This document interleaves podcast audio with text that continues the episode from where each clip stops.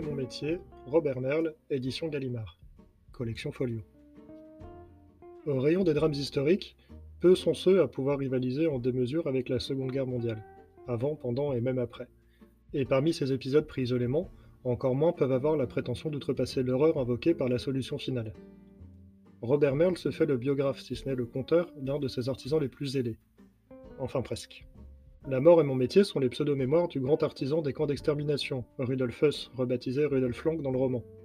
Le changement de nom n'opère qu'une vague distanciation avec le sujet, le personnage étant au plus près de la psyché de son modèle en étant construit à partir des entretiens du psychologue Gustave Gilbert en préparation du procès de Huss à Nuremberg.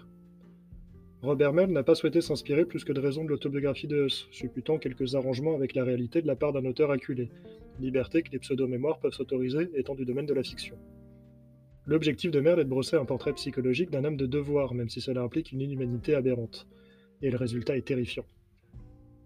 Il est clairement possible de séparer le roman en deux parties distinctes. Une première romancée, opérant à la construction du personnage de Lang de sa petite enfance à son entrée au sein du Parti national-socialiste, la seconde lorsqu'il devient un cadre éminent de ce parti, ainsi que le commandant du camp d'extermination d'Auschwitz, et par extension le consultant en chef quant à l'efficacité des camps, de tous les camps. La première partie est l'œuvre fictionnelle, où la séparation entre eux et Lang est la plus prégnante, bien que très ténue. Leurs chemins de vie sont parallèles, les anecdotes de l'un empruntent à l'autre, toute ressemblance avec des personnages, lieux ou faits existants serait fortuite, mais pas trop. Pas du tout en fait. Lang est un prototype d'une jeunesse allemande de classe moyenne, gonflé d'orgueil par la Grande Guerre et gris par la défaite, impossible à recaser de retour du front, prompte à chercher les causes au sein d'externalités exubérantes et populistes, déclassée et fragilisée par les crises à répétition, qu'elles soient économiques, avérées ou morales supputées. Tout ça sur un esprit châtré et corseté d'une éducation religieuse stricte et militaire, avec tout ce que cela peut impliquer de goût pour la flagellation, de propension à l'hypocrisie et d'abandon à la facilité de s'en remettre aux simplistes réducteurs, à la soumission au cadre, au dogme, fût-il absurde et dévoyé. Une prédétermination justificative et immuable, morale gangrénée d'entrée de jeu, malheureusement propice au double discours et aux radicalisations extrêmes.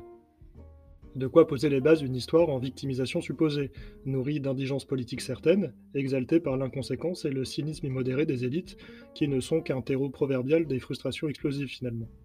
Lang, comme Huss, tend de plus à la sociopathie la plus élémentaire. La pression constante entre les interdits et les rébellions, rejet de la prêtrise puis enrôlement dans l'armée allemande, les contritions de l'âme permanente entre sursaut d'orgueil coupable et humilité servile n'aident en rien à stabiliser notre homme.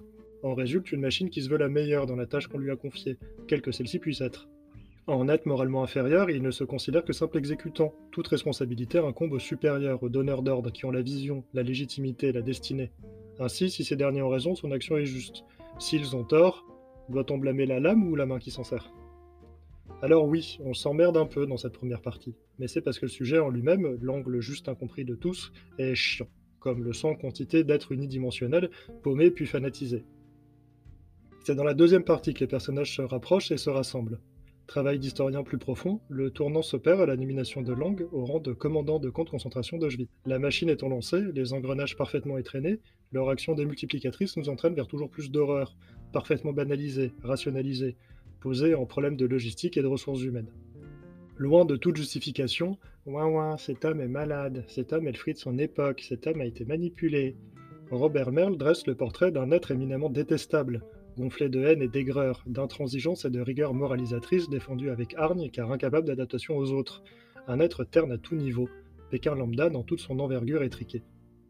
Indirectement, Merle se fait l'accusateur d'un genre humain, d'un type particulier d'être humain, de ceux qui pullulent et autorisent l'avènement du pire. Leur permissivité, leur lâcheté et propension à vouloir plaire, de l'utilisation de leur moelle épinière pour marcher au pas et la mise sous silence du cerveau qui est au bout, sûrs de leur bon droit tant qu'ils sont du bon côté du canon, et prêt à toute gymnastique morale et intellectuelle pour y rester. La lecture de La mort et mon métier n'est pas fatalement joyeuse et chantante. On évoque quelques moments peu glorieux de l'humanité, et outre les exactions, machinations et pensées nazies aussi écœurantes que révoltantes, on plonge dans l'intime des bafoués, des gens en colère. La description de la misère sociale avant-guerre et des bouleversements en cours laisse pantois, s'il ne justifie pas la soumission imbécile au premier populisme venu, on ne peut s'empêcher de sentir la souffrance bien réelle et dédaignée de ces individus, et d'observer avec effarement comment des citoyens normaux peuvent, sous l'impulsion de quelques chefs idéalisés habiles à exploiter les passions, les faiblesses et les humiliations, participer au mieux de leur capacité à de telles exactions.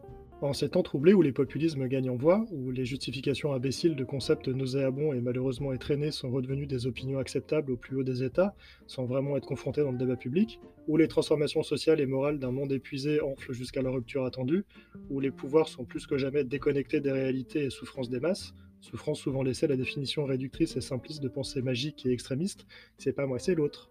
Nous avons là un livre qu'il est bon de lire pour se souvenir, pour amorcer la compréhension des mécanismes qui sous-tendent à ce basculement de société. Comment des petits messieurs ternes et sans envergure, des incarnats de banalité, sans talent réel et aux ambitions raisonnables, peuvent participer et justifier une telle infamie. Parce que le pire n'est jamais si lointain, voilà une mise en garde qu'il serait bon de mettre entre toutes les mains. Un livre indispensable? Lisez-le et on en reparle.